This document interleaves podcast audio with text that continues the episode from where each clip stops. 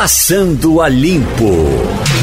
Chegamos à sexta-feira, pro Passando a Limpo hoje, Maria Luísa Borges, Jamildo Melo, Mirela Martins.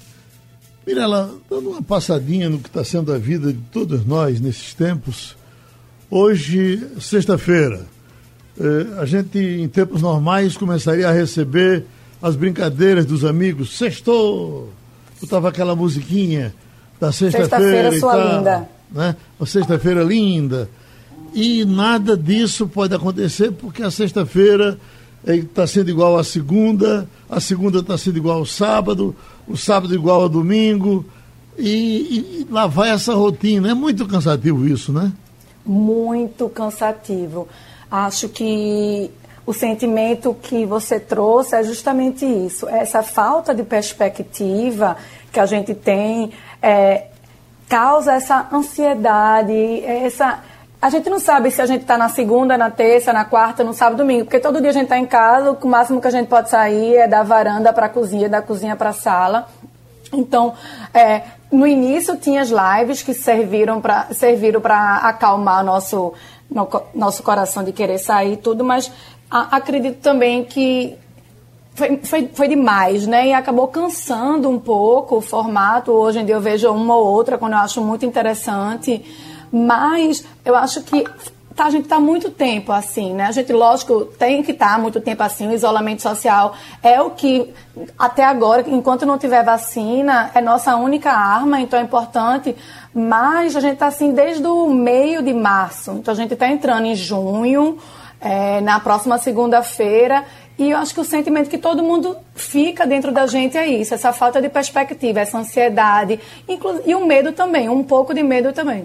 Uh, você vê, a, a, minha rotina de vida é, por exemplo, na quarta-feira eu tenho um, um, almoço com um grupo bom de amigos, bom de amigos, com Misael Vanderlei, com Otto Bernard, uh, com Tonico Araújo, com uh, Bruno Lisboa, Paulo Tasso, então um grupo, tem dia que vão uh, quase 20, tem dia que se reduz para uh, seis ou sete. E é a quarta-feira, ela já me dá um sinal de que depois vem a quinta, depois vem a sexta e vem é o a quebra de... da sua semana. Exato. Eu tenho umas viagens com um grupo de, de héteros, que eu já falei para você que é uma viagem só de macho que a gente faz para pesqueira, aí nós vamos. Isso. É, Hermes Wagner, uh, Jackson, uh, Silvio, um grupo de grandes amigos, e a gente vai caminhar lá pelas matas, para aquelas brincadeiras, Cacau contando as piadas e tal. Nós já teríamos feito, nesse período, pelo menos quatro viagens para pesqueira, não fizemos as viagens. E não sabemos como vamos retomar. E se retomar, não sabemos se é no ônibus, como a gente faz na coletiva, ou é cada um no seu carro para um não contaminar o outro. Veja que inferno, né? É, é, Bom, então é, essa é uma rotina que eu tenho. Você tem a sua. Qual é a de Jamildo? Jamildo, você tem um. um, um... Bom, por exemplo, no meu sábado é o, é o dominó. Eu pegar meus quatro pessoas queridas e elas jogando dominó, brincando com dominó. No sábado, no domingo, já começa o grande trabalho para entrar na segunda-feira com o pé direito. Isso não está podendo ser feito, especialmente o afastamento dos amigos é doloroso. Jamildo, como é que você se administrava e como é que você está se administrando nesse período? Lá se calou, Jamildo. Jamildo, já, o Jamildo era uma pessoa que tinha uma rotina muito fixa durante a semana. Ele ia para o jornal, ele tinha o inglês dele. O basquete, né? O basquete, ele tinha a pelada que ele amava. Eu acho engraçado, Geraldo, eu não sei se você tem esse sentimento, que a gente já criou também a rotina da quarentena. Não sei se você, você também tem esse sentimento de. Já foi criada uma rotina para a quarentena. E isso é muito estranho também. Então, é essa necessidade de retomada de como vai ser com o plano é, que o governo vai anunciar nos próximos... na 1, avisa aí. Oi, Jamildo, a gente tá lhe ouvindo. Pronto, Quer tá falar? Con tá conectado Perdão. na 1, avisa aí. Tá certo, Jamildo, já, já lhe ouvimos, diga aí. Como era a sua rotina e como está sendo a rotina da, da, da, da, quarentena? O que lhe faz falta da vida normal? Responde. Tá ouvindo? Tá me ouvindo? Estamos. Não deu. Eu perdi. Eu ontem, eu... Mirella, eu ontem fui pro, pro barbeiro, fui cortar o cabelo. Aí vejo o seguinte, uh, com todos os cuidados, quando eu chego, vê, vê, o caso, quando eu chego lá, aí que eu sento, o barbeiro está mascarado e tal, eu faço o cabelo com ele há, há, há 30 anos, mais ou menos, e aí ele diz, eh, eh, rapaz, e essas mentiras que estão dizendo aí, de as pessoas morrem de qualquer coisa e entram na, na, na relação de morte por Covid, que é só para aumentar o número de mortes, que isso é mentira. Isso não está acontecendo, não. Ele mascado, sente aí, sente aí. Aí peguei minha garrafa de álcool, que eu janto com ela na mão, estica a mãozinha. Para quê? Lava a mãozinha aqui, mas está tá limpo. Não, lava a mãozinha com álcool, lave o pezinho. Toda vez que for pegar, joguei álcool em cima da mesa dele, porque ele não acredita que, se, que esteja morrendo gente. Ele acha que estão inventando e fazendo uma grande relação de motos e jogando no ar. Ainda tem gente assim, e é barbeiro, que segundo, segundo GC Quirino, é língua ferina pior do que a manicure. Entendeu não? Entendi. Infelizmente, é, tem pessoas assim ainda, e eu acho que isso aumenta ainda com o WhatsApp, né? Essa guerra que a gente vive contra os fake news. Todo dia, praticamente, a gente recebe uma mensagem tentando desmentir o trabalho sério que vem sendo feito, né? E a apuração do jornalismo aí na rádio, lá no jornal, na TV, é justamente essa.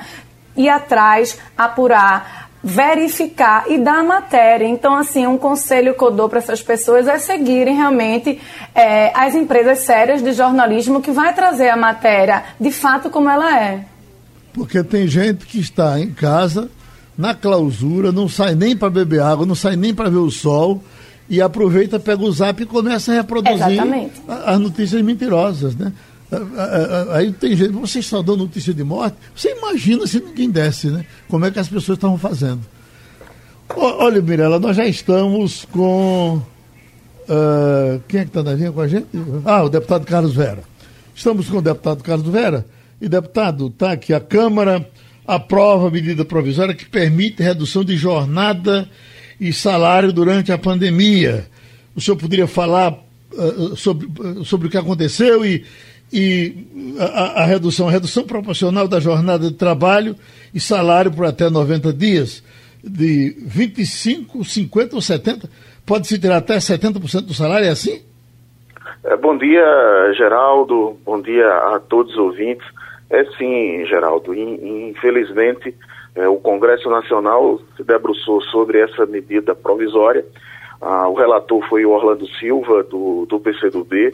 Nós lutamos muito tanto junto com, com o relator como no plenário, para dar uma melhorada é, é, na proposta. Ela tem alguns avanços, mas tem coisas muito ruins ainda na, na proposta. É bom lembrar a, aos trabalhadores e trabalhadoras que isso é, é em virtude da ação do governo.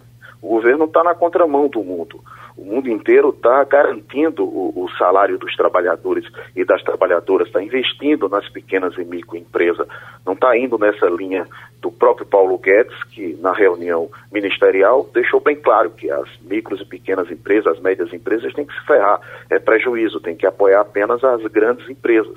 Então é uma dificuldade imensa quando o governo federal é, não tem a boa vontade, não tem a compreensão da importância da manutenção do emprego e da renda do trabalhador. Então o Congresso e nós tentamos, é, nessa medida provisória, é, proteger o máximo os trabalhadores e trabalhadoras e garantir um mínimo de renda os trabalhadores e trabalhadoras e do emprego.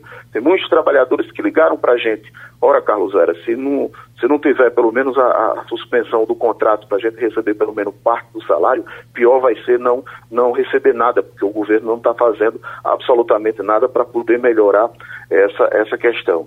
A gente conseguiu avançar em alguns pontos eh, na medida provisória, mas ela foi aprovada ainda com algumas questões que dificultam muito a vida da, das pessoas. Só para lembrar, nós estamos com o deputado Carlos Vera, e vocês certamente sabem, é, foi presidente da CUT, é um representante da CUT no Congresso Nacional, é a razão que temos a mais para conversar com ele eh, hoje. Mirela Martins. É, bom dia, deputado. Tinha dois questionamentos. Essa medida provisória foi promulgada no início de abril e agora o Congresso está analisando, né? O Congresso vai para o Senado agora aumentar o período. Como é que fica as pessoas que já ficaram, já foram utilizadas desse, desse, desse benefício? Se vai ter automaticamente aumentado o seu período. E outra coisa, os partidos do Centrão deram apoio ao governo e à equipe econômica para evitar a mudança de cálculo do valor do benefício proposta, que a ideia era para aumentar para até três salários mínimos e continuou com R$ 1.813. Você acha que isso aí mostra um novo caminho no governo Bolsonaro no Congresso? Não, sem dúvida, sem dúvida alguma, sem dúvida alguma. Inclusive, a, a, o destaque foi feito pelo PT, né?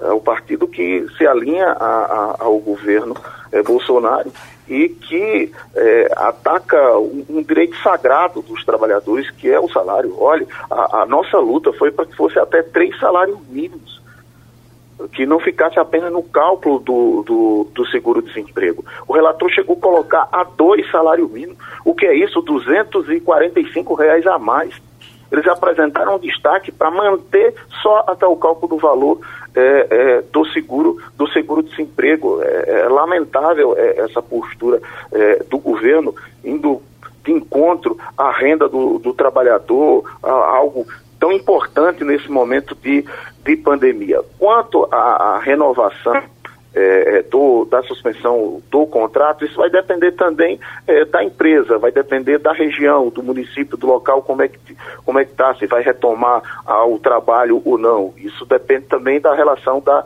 da empresa com o próprio, com o próprio trabalhador, a questão da, da renovação da suspensão do, do contrato. Maria Luísa Borges.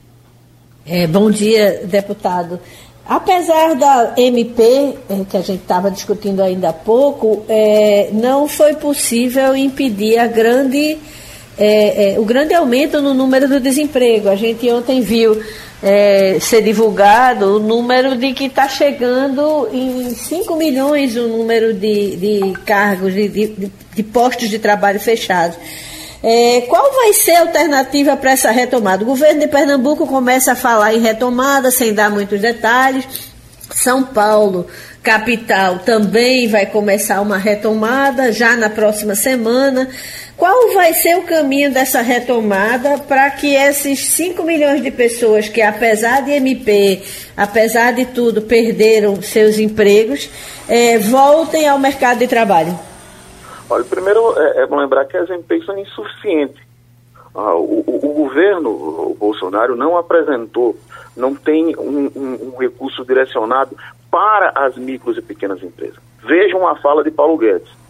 Não dá para colocar recurso para as pequenas e microempresas, as médias empresas, porque é prejuízo.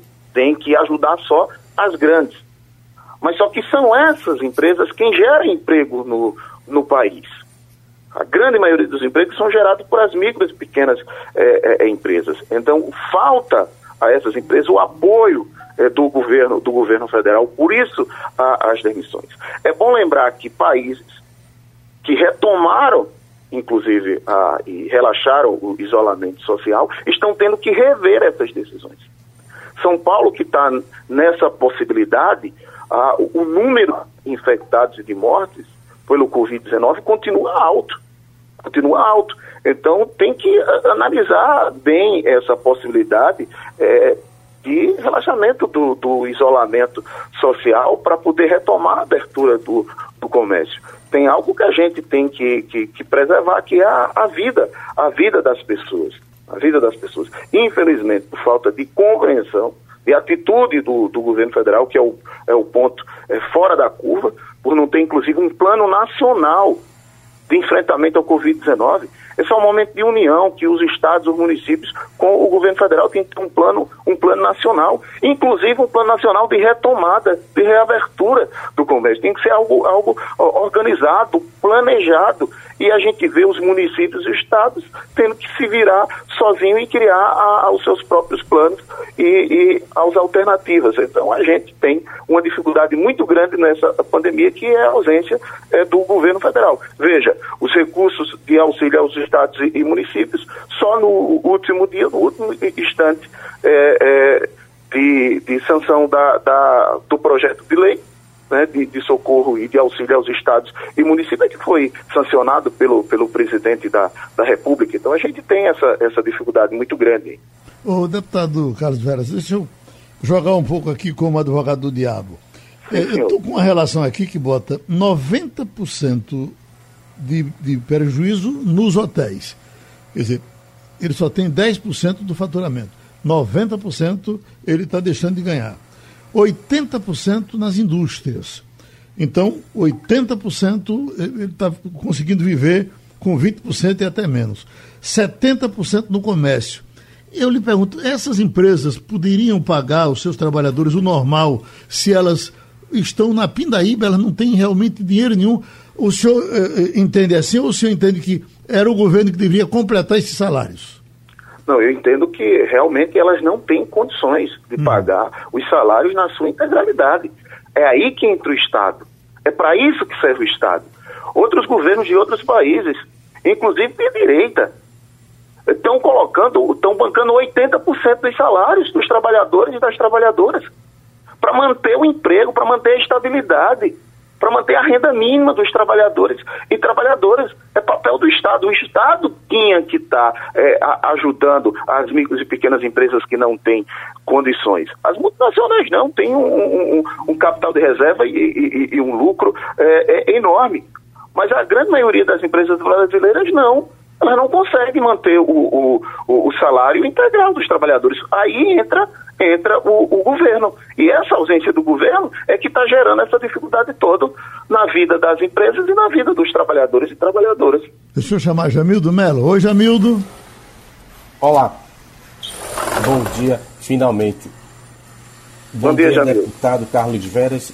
Eu queria lhe perguntar sobre a questão do veto do presidente ao aumento dos servidores. Na semana passada ele pediu ajuda aos governadores para não ficar sozinho nessa chuva. É, efetivamente editou lá o veto. Agora, qual vai ser o comportamento dos deputados? Eles vão aceitar? Como é que você pode ir de encontro? Ah, se, não, se vocês não vão ter ajuda de governadores, os governadores também precisam que essa situação se concretize para não, estar numa situação econômica, fiscal mais complicada. Aqui em Pernambuco, ontem o Cipol chegou a soltar uma nota reclamando que não poderia ficar sem aumento até 2021. É, então, sem a ajuda dos governadores, vão, vocês vão ficar pregando no deserto em relação a essa questão. E para emendar, ontem o secretário de Finanças aqui de, da Fazenda, Décio Padilha, reclamou com todas as letras dizendo, olha, a ajuda que quem está recebendo vai ser toda consumida pela volta do pagamento das dívidas. Ô, ô, Jamil, porque havia pra... sido suspenso do STF. Jamil, só para é mexer na minha cabeça, esse, isso não já foi aprovado com essa redução? Uh, não já foi aprovado com esse item do, de não ter aumento para servidor, deputado? A Câmara não já aprovou? Sim, ela aprovou, mas garantiu no texto é, é, uma ressalva a alguns profissionais, como os profissionais da área da, da saúde, da segurança, os professores, eles foram salvos nesse, nesse, nesse projeto de lei. Sim. Eles foram é, garantidos é, em lei que eles teriam direito ao reajuste salarial. Sim. O que o presidente fez foi vetar, uhum. vetar esse trecho que pegava essa parte desses servidores públicos. E os demais já estão com uh, os salários congelados até, 20, eh, até eh, dezembro de 2021. Porque essa, inclusive, é uma matéria estranha nesse projeto, porque o que foi aprovado na Câmara Federal não tinha contrapartida, não tinha chantagem aos prefeitos e aos municípios, não tinha uma conta para o servidor público é, é, pagar ela falava apenas da recomposição das perdas de CMS e ISS. Isso, Era basicamente e... isso, e da suspensão das dívidas do, dos estados e municípios com a União e, e os bancos públicos. O, o Senado modificou e colocou essa, é, é, esse artigo do congelamento do salário dos servidores públicos. Agora, o presidente é, vetou esse setor, essas categorias que estavam protegidas. O que é que acontece agora? É preciso uma sessão conjunta do Congresso Nacional, a sessão do Congresso, para derrubada de vetos. Eu acho, sendo realista, é difícil que tenha a, a é, análise de vetos, análise de vetos é, durante o processo da, da pandemia, enquanto perdurar a pandemia. É muito difícil, mas vamos tentar, porque não só tem esse veto para a gente poder analisar e tentar é, é, é, derrubar. Tem o, o veto no, no, no, projeto de lei, é, o, o 873, que ali garantia uh, no, no auxílio emergencial os agricultores familiares, as manicures, os trabalhadores em aplicativo. Então, tem outros vetos presidenciais que a gente precisa analisar. E a gente tem cobrado isso na Câmara Federal e também é, é, no Senado, é, que haja uma sessão do Congresso Nacional para a gente poder também analisar esses, esses vetos. No caso do trabalhador privado, deputado, é, tem a contrapartida que é a redução de jornada. Ah, no caso do servidor público, que em geral eh, em grande parte já é meio expediente. Eh, se você reduzir o meio expediente do servidor público, ele vai fazer muita falta à população que vai precisar do serviço dele. No caso do servidor público, não tem essa redução de jornada. Ah, não é, tem, não tem porque no cadeira é só não ter aumento, não é isso? É, eu não, ele está com os salários congelados até, até dezembro de 2021. Sim, sim, sim, sim. E é bom lembrar, e é bom lembrar que nós precisamos do serviço público e precisamos das empresas públicas. É, principalmente quando a gente se encontra com uma crise com essa é, dimensão ainda é, que ninguém tem o tamanho da proporção dessa pandemia, né, dessa crise sanitária. Agora, cada um de nós estamos vendo mais ainda o valor que tem o, o servidor público, que está na linha de frente do enfrentamento, inclusive, do Covid-19. Né? A valorização do nosso sistema único de saúde do SUS, que foi bastante afetado, atacado inclusive com a, com a emenda constitucional 95, que congelou os investimentos em saúde e educação por, por 20 anos. Né? O, o SUS foi penalizado com falta de, de recursos durante é, esse período. E hoje, mais que nunca, a gente precisa é, valorizar o sistema de saúde e valorizar o serviço público e os servidores públicos desse país. Agora, não dá para dar uma capadinha em salários maiores no Estado, do, dos, dos, do serviço público, juízes, eh, parlamento, não dá para dar uma tiradinha aí e, e, e, proteger um pouco os que estão com salários menores? Dá sim, nos juízes, no parlamento, eh, no, uh, nos salários altos, e aí a gente tem que fazer um corte do que é os salários, os salários altos. O, agora, não dá é para 80% do servidor público que recebe até dois salários mínimos, é, até dois mil reais, ser penalizado. Uhum. Porque é, é, essa história de Paulo Guedes chamar os servidores públicos de parasitas e, e dizer que, que há uma caixa no, no, no, serviço público, que são os privilegiados de altos salários, isso é de uma, de uma minoria. Não é da maioria do, dos servidores dos servidores públicos. A grande maioria, e, tá, e nós estamos falando é, do serviço público e dos servidores é, federais, nem somente estaduais, como dos municipais também. Porque estão todos a, a, atingidos, afetados, da esfera municipal, estadual e federal. Então, a grande maioria dos servidores públicos não recebem altos salários. Aí a gente tem abertura, vamos fazer, vamos fazer esse debate, vamos botar na pauta. Mas isso não entra. Quando entra, é para pegar é, é, todo mundo e penalizando exatamente aqueles que ganham, que ganham menos. Mariluz Borges, temos ainda alguma dúvida para tirar com o deputado ou está resolvido? Oi. Acho que está esclarecida. Sim. Jamildo? É, ele não comentou essa questão das dívidas. Como é que vai ficar? Será que os parlamentares vão tentar ajudar os estados ou é questão resolvida? Vai ter que ser assumida mesmo pelos estados? É, você está falando do veto, que ele vetou a questão da, da, renegociação da, das dívidas, Jamildo? Exato. Não, é, é como ele disse, os vetos, é, nós precisamos de uma, de uma sessão conjunta na Câmara do Senado, na né, sessão do Congresso, para poder analisar e derrubar os vetos. Agora, a derrubada de um veto, simples, né? Você tem que ter é, é, maioria para poder derrubar. E com a nova articulação do governo, pode não se concretizar essa, essa maioria. E nós estamos cobrando, como eu disse, tem esse e tem outros vetos que precisam ser analisados e a gente precisa dessa sessão conjunta para poder analisar é, os vetos. Eu quero a, aproveitar ainda, Geraldo, para ressaltar que teve alguns avanços, avanços na, na medida provisória eu queria, é, inclusive, destacar, foi fruto do debate junto com o relator Orlando, que foi a manutenção do salário integral para as gestantes, para as mulheres. Isso é fundamental, foi uma, uma, uma luta ah, para proteger, inclusive, as mulheres é, gestantes.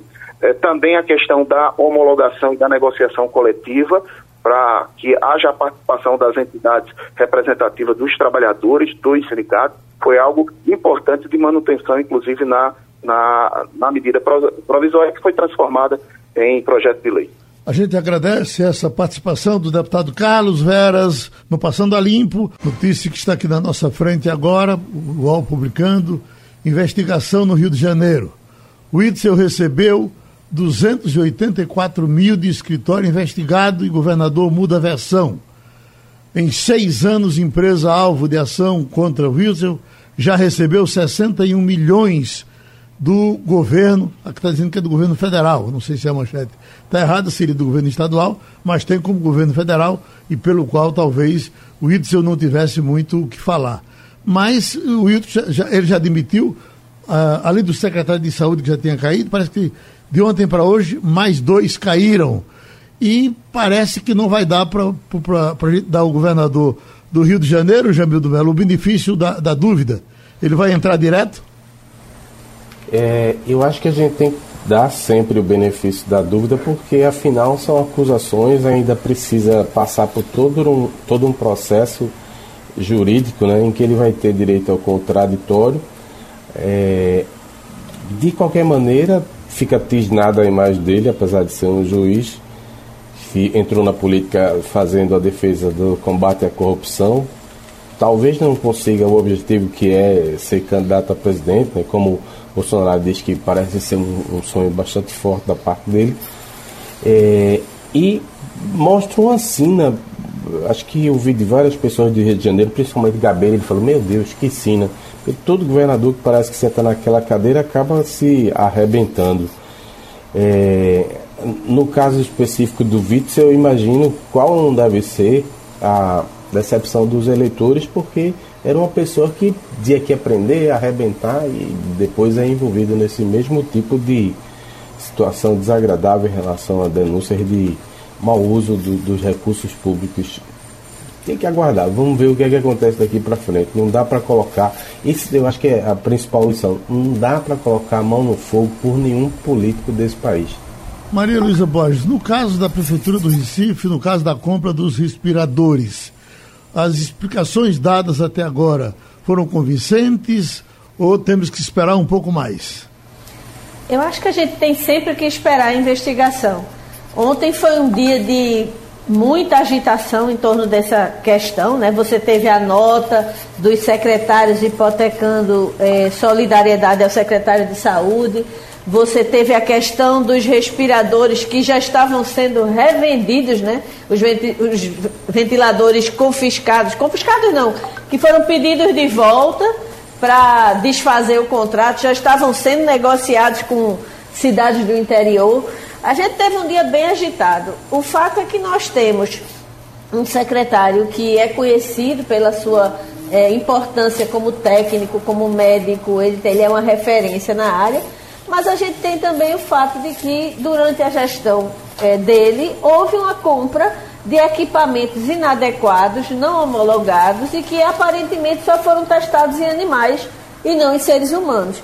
Então, o que é que aconteceu aí nesse meio? Se a prefeitura foi ludibriada, se a empresa é, é, foi enganada pela, pelo terceiro, porque na verdade ela é um representante de um fabricante, a gente só vai saber com a investigação. Acho que a questão financeira aparentemente foi resolvida, porque o contrato foi desfeito e a empresa devolveu o dinheiro, mas existe uma questão de fundo que é a pandemia.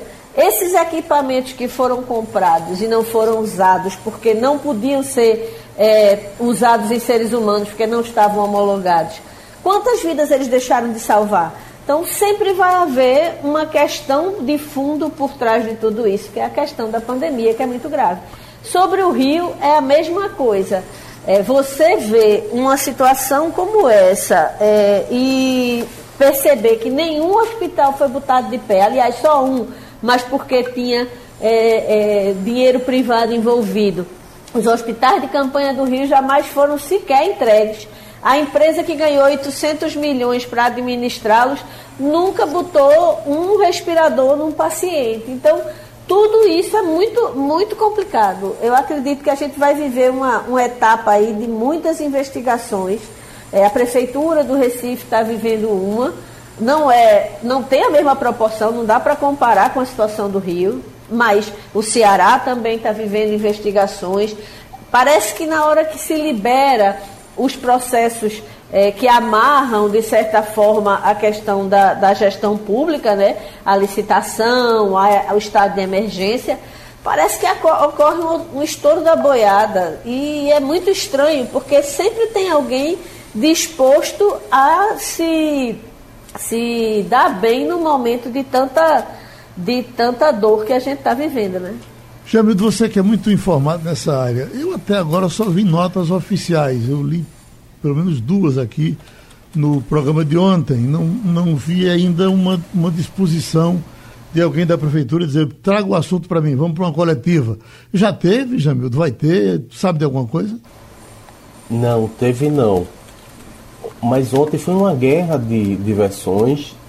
Você teve todos os candidatos, ou pré-candidatos, né? Daniel Coelho, Mendonça Filho, Patrícia Domingos, Marco Aurélio, Marília, Charbel, todos fizeram colocações dando apoio à operação, mais um grau, menos grau, e a prefeitura se isentou ao mesmo tempo em que parlamentares municipais foram escalados para fazer o contraditório. Teve arranca-rabo arranca para tudo que é lado. O, o que eu destaco aqui foi uma treta entre a Patrícia Domingos e Evaldo Costa. Evaldo Costa, seu, seu amigo, jornalista, né? Não é seu também, não? Deve disputar uma cadeira. Hã? Não é seu amigo também, não? Claro, é só maneira de dizer, certo. porque é da mesma profissão. Então, vai virar, é candidato, aliás, a, a vereador, e aí torpedeou a resposta da, da candidata contra Geraldo. Ela disse que Geraldo estava tentando transformar a capital do Nordeste em capital dos escândalos. Aí ele cobrou que ela voltasse ao trabalho. Teve briga para todo que é lado. Por quê?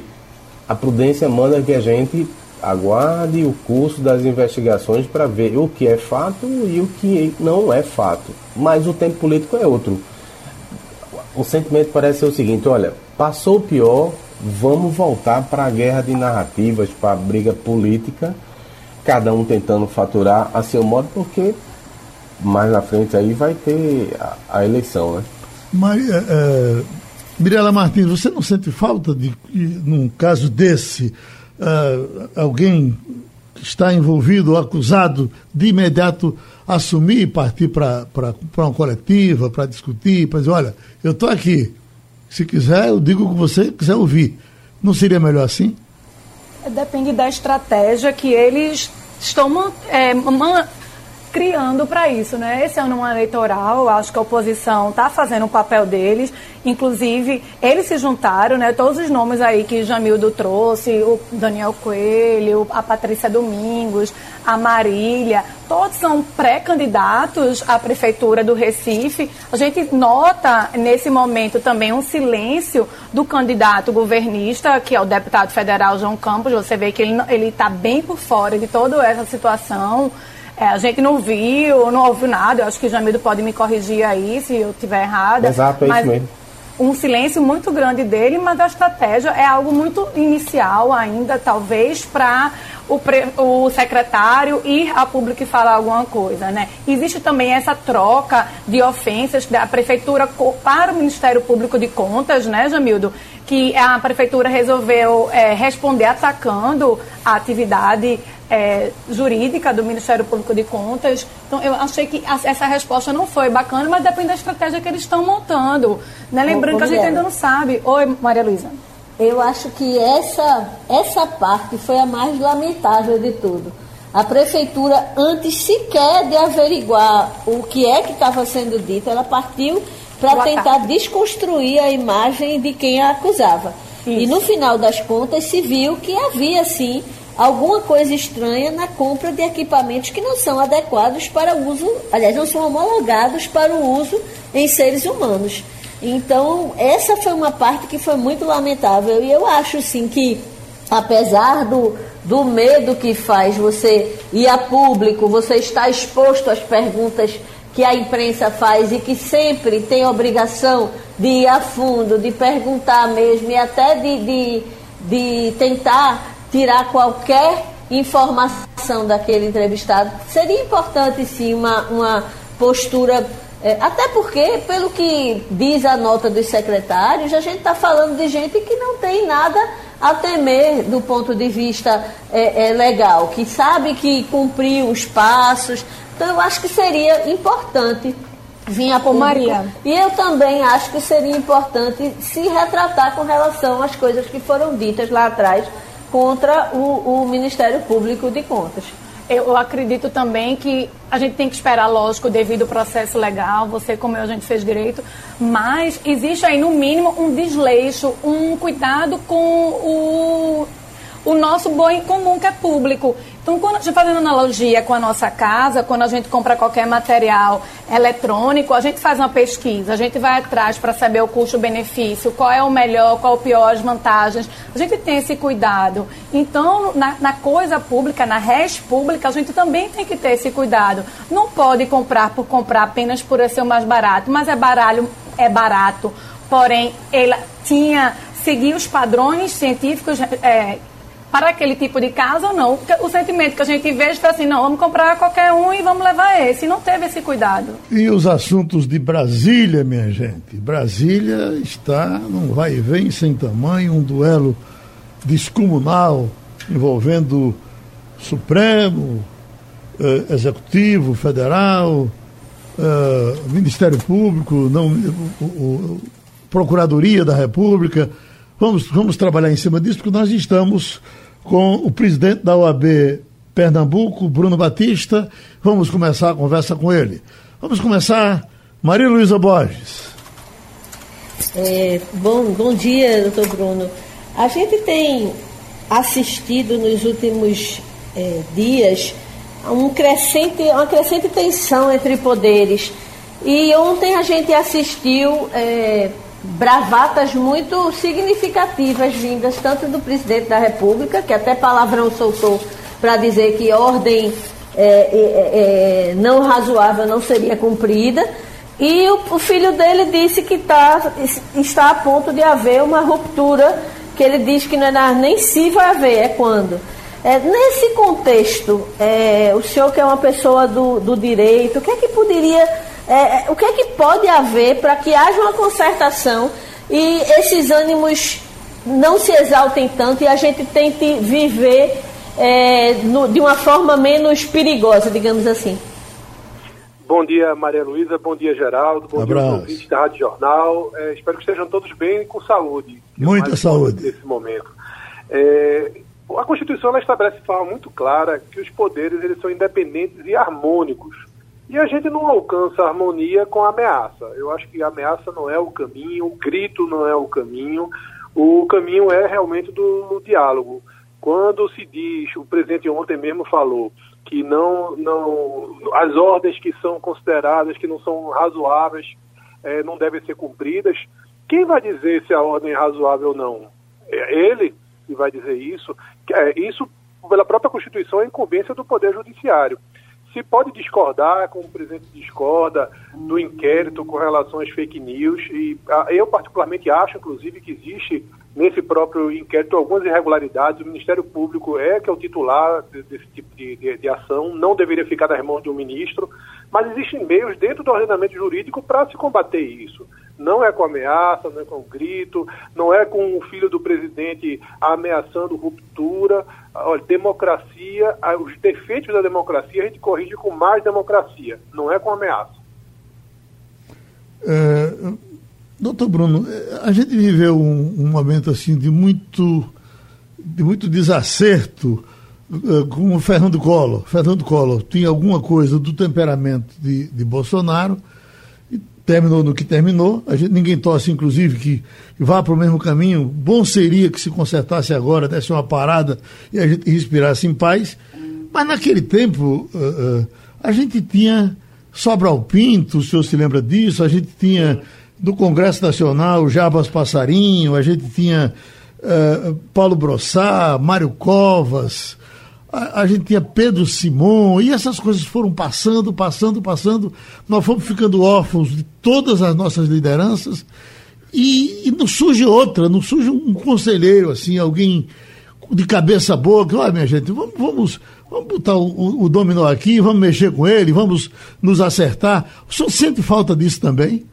Sinto, Geraldo. Você eu acho que foi no, no ponto. A gente está precisando realmente de lideranças moderadoras aqueles que instiguem para o diálogo e não para o confronto. Realmente você fez aí uma, uma excelente lembrança de pessoas que tinham esse perfil que nós tínhamos na nossa vida política, né? mas nós precisamos também que as partes escutem, possam ouvir também essas lideranças que tenham essa capacidade conciliatória, que tenham esse perfil.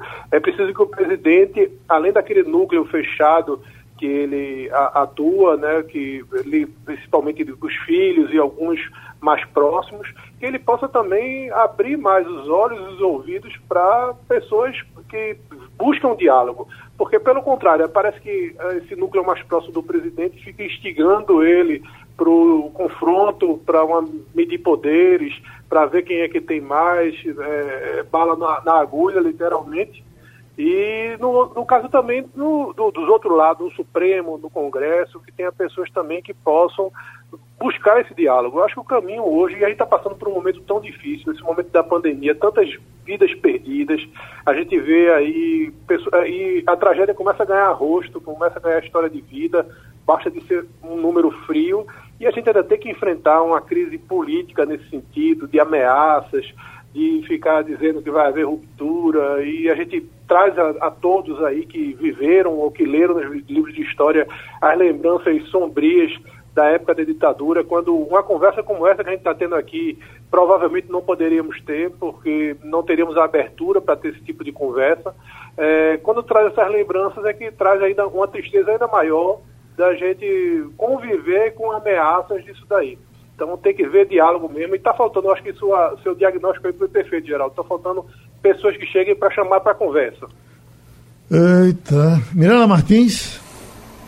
Bom dia, doutor Bruno.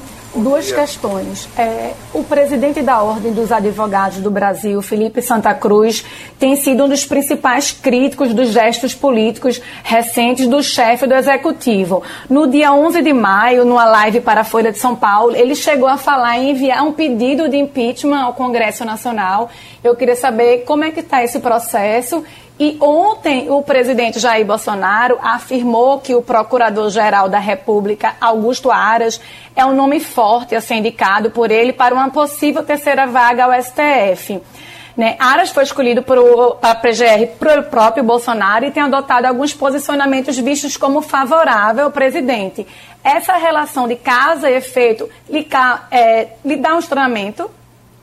É, realmente, assim, a, a, princípio, com relação ao pedido de impeachment do, do, presidente Bolsonaro, isso tem que ser definido realmente pelo Conselho Federal, pela sessão pleno, pela sessão do Conselho Pleno.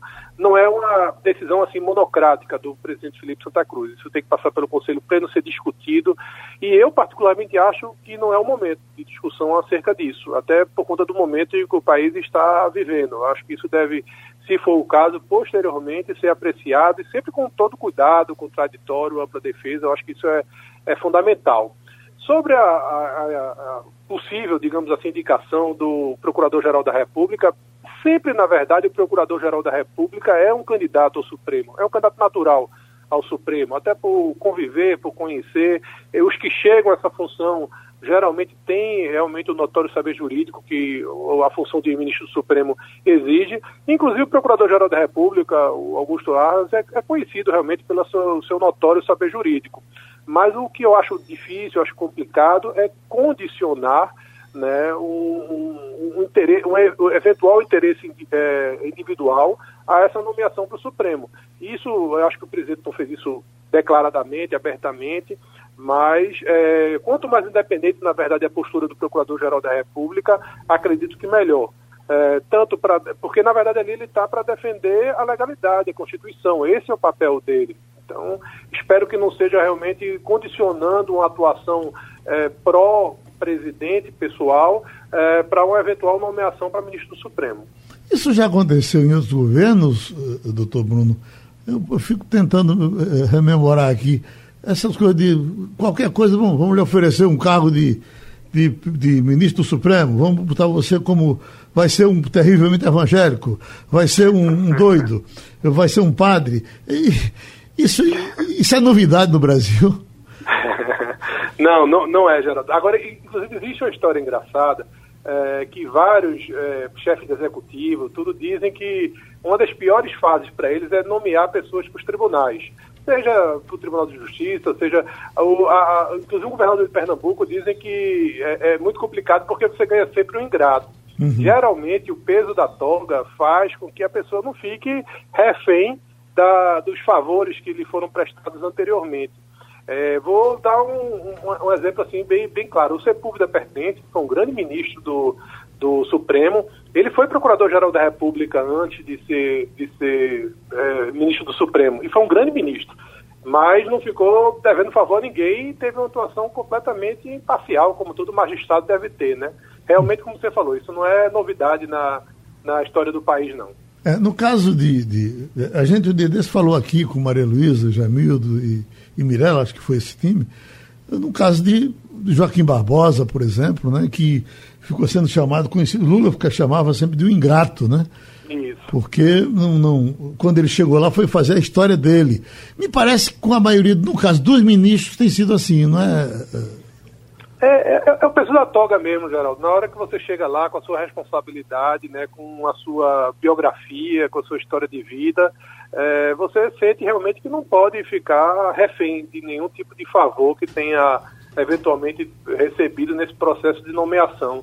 Então, realmente termina acontecendo isso. A gente vê pelo histórico dos ministros, você deu aí um, um exemplo também muito bom de Joaquim Barbosa e vários outros, inclusive, que foram nomeados pelo ex-presidente Lula, e no, no caso do mensalão, por exemplo, votaram né, pela condenação. Então, realmente, assim, termina que a responsabilidade da função de julgar termina liberando a pessoa dos eventuais favores ou das eventuais forças para que ele tenha sido nomeado. Jamildo Melo?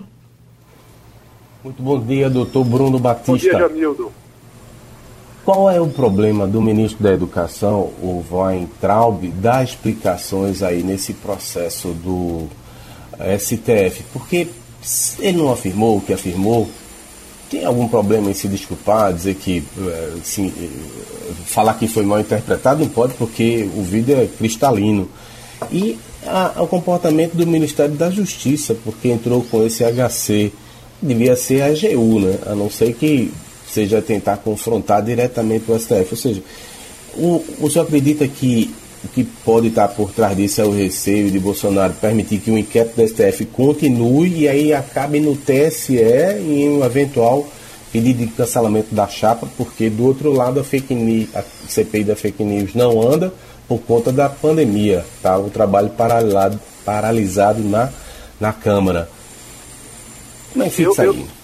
Eu, eu acho realmente, Jamito, inclusive acho que o gesto do ministro da Justiça ter realmente sido impetrante do habeas corpus é um gesto claramente político, porque eu não me lembro, né, nesses, nesses últimos muitos anos aí, do ministro da Justiça é, assinar um habeas corpus, né, impetrar habeas corpus em nome de quem quer que seja.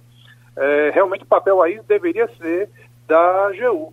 Agora, quando o ministro da Justiça faz isso diretamente, eu acho que é um gesto político. E também não vejo problema algum do ministro da Educação ou reconhecer e dizer é isso mesmo, deveria ser preso, ou então ele se desculpar, dizer o calor da emoção na hora, pressão, etc.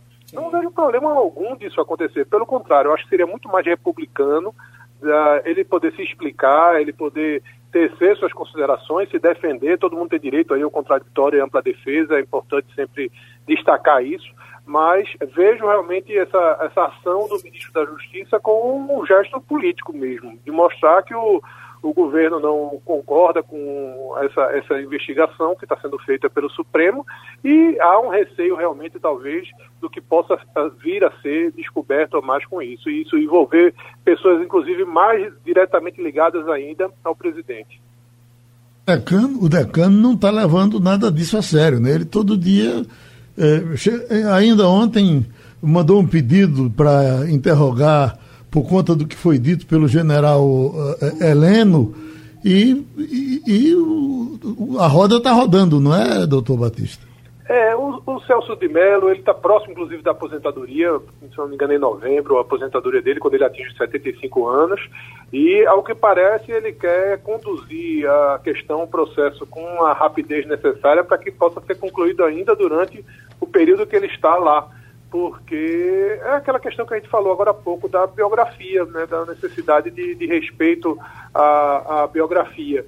Então ele está realmente a, atuando nesse cenário e assim no, no judiciário e a, e a, gente que atua, quem é advogado, a gente sempre é, pode ficar insatisfeito com a decisão, pode achar que foi errada, pode achar que é equivocada.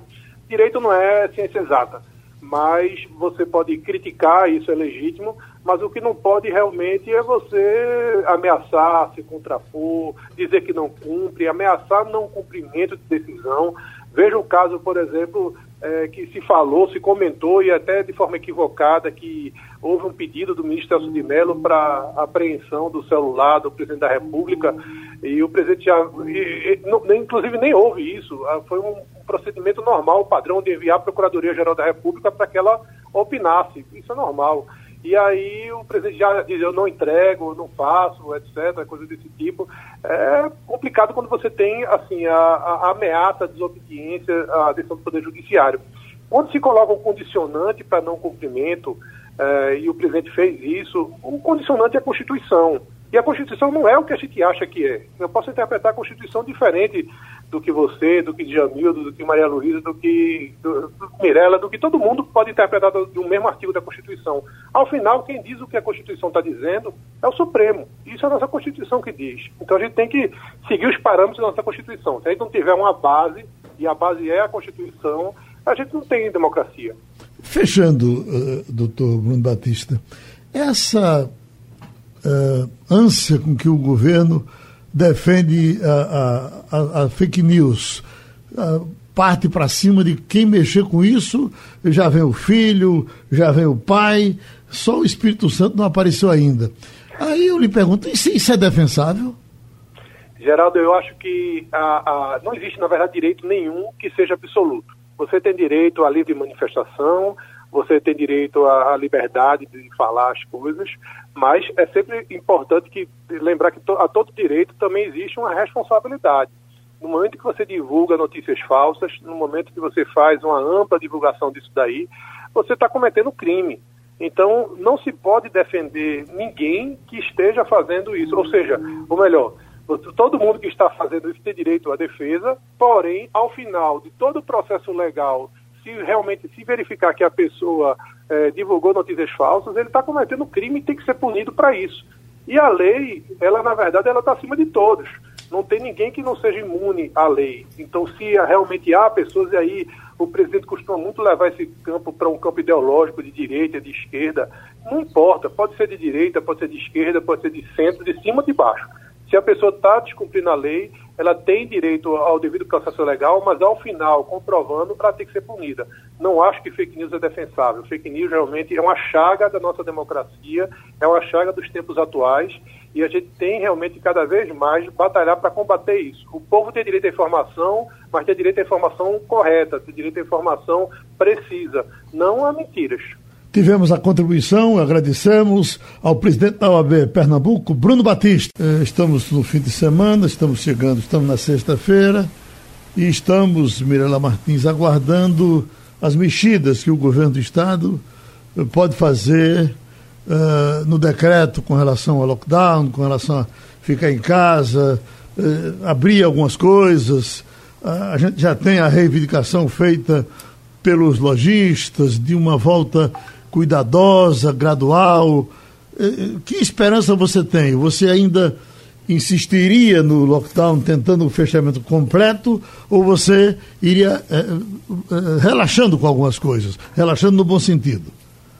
É, eu, esses, esses 15 dias que a gente, o, o, governo não usa o termo lockdown, né, ele usa regras mais rígidas, mas nesses 15 dias realmente essas regras não surtiram efeito. A gente teve uma mudança muito pouco entre, entre 51% e 53% do nível de isolamento. Então realmente não funcionou.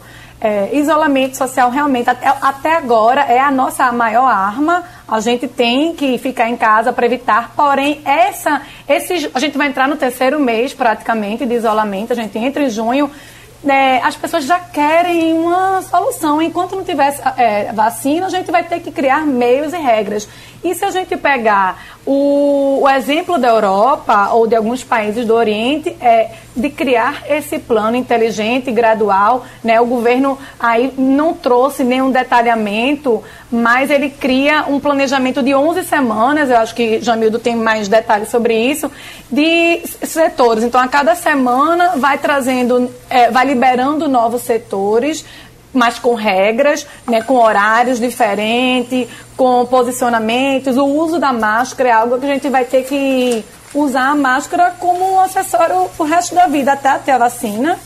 Acho que essa é a nossa realidade da gente. A gente sai de casa, a gente tem que saber que tem que usar a máscara, a gente tem que lavar a mão com água e sabão, então a gente tem que mudar essa essa, nossa, essa vai ser a nossa nova rotina do novo normal, mas a gente vai ter que aprender a conviver com essa pandemia. Então, o sentimento que a gente sente, que as pessoas comentam, é que realmente querem esse retorno, retorno gradual, com inteligência, com planejamento e com cuidados acima de tudo.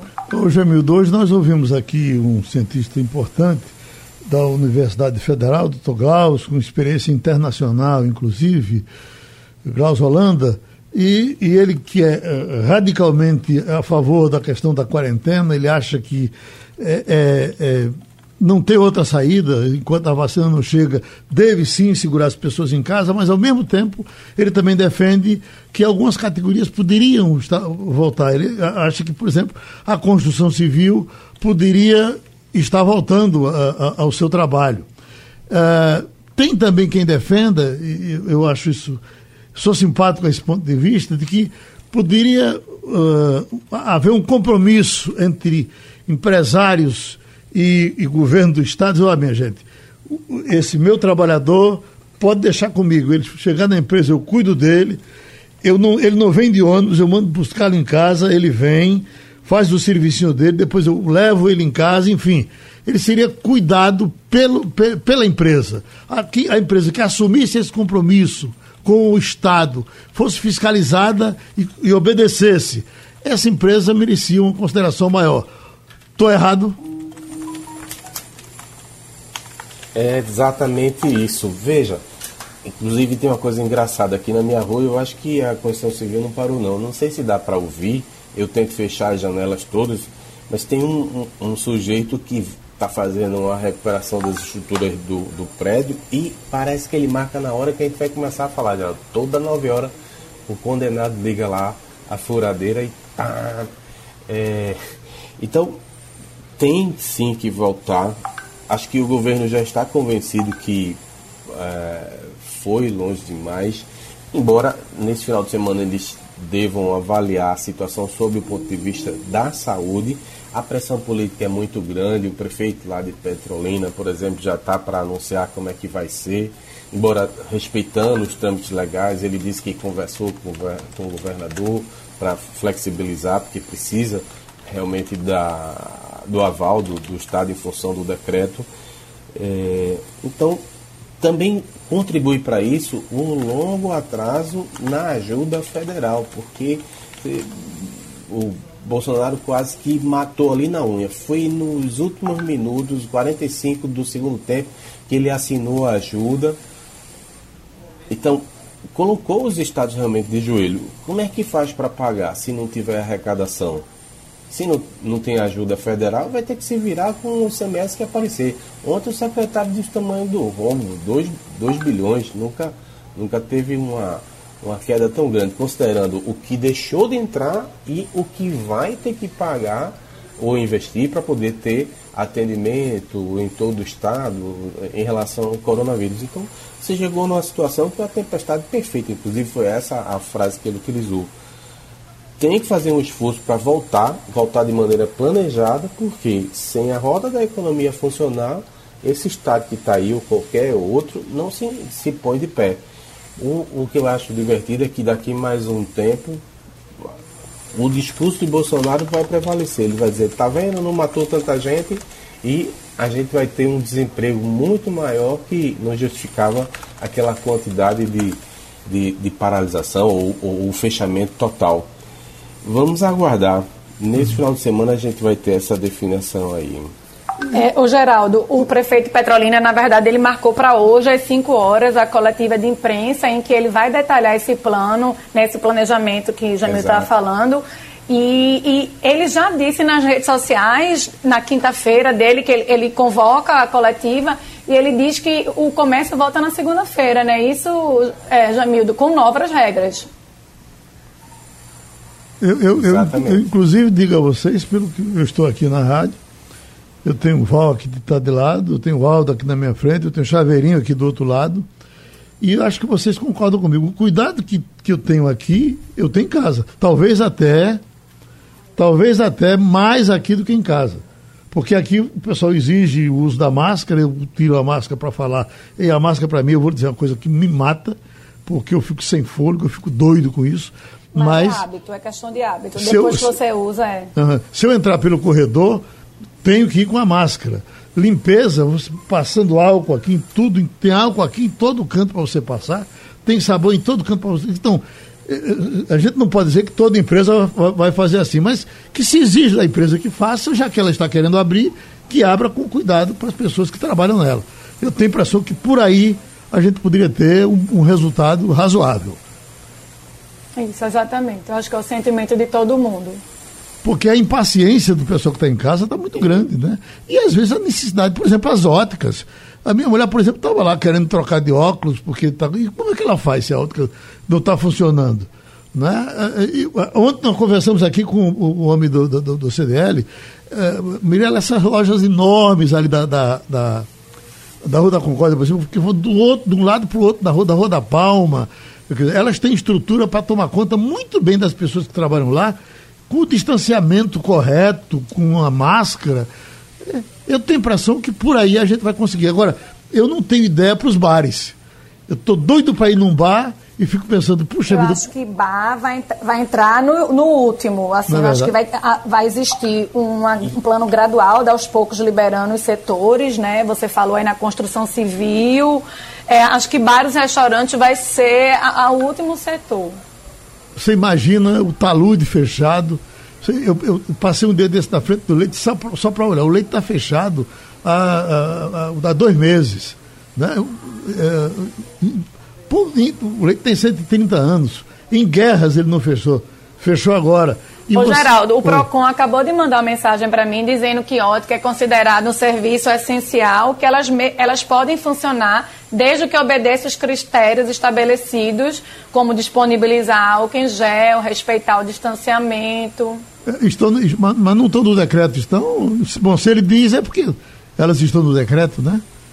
É. Bom, tem... o Pro, essa é do PROCON? Do PROCON, exatamente. O PROCON Recife e o PROCON Pernambuco. Eu acabei, estão no decreto, assim, ele acabou de mandar. Sim. A presidente, Ana Paula Jardim. Ótimo, então vamos respirar as óticas. Eu sei que o Hospital Santa Luzia, que é o hospital de olhos, ainda não está funcionando, está parado, né? Mas é. pra, nem para emergência, para. Ah, para emergência, sim. sim. É Mas, só a questão eletiva, né? Os dentistas, por exemplo, que, e, e é pelo, por segurança também do dentista, porque ele trabalha dentro da boca das pessoas, é uma coisa muito séria. Mas tem uma, uma amiga nossa aqui da, que eh, eh, trabalha aqui na rádio que está tá com dor de dente há, três semanas, Mirella. Ah, não, há mais de três semanas. Dentinho doendo, mas como é que ela vai para o dentista? É, mas eu acho que as, as, as clínicas odontológicas também estão atendendo, atendendo serviços de urgência, né? Nesse caso, com toda a proteção. Eu vi alguns dentistas é, nas redes sociais usando roupa específica, máscara e aquela face shield, aquela maior que cobre o rosto todo. Então tá certo, minha gente. Terminou o Passando a Limpo. Passando a Limpo.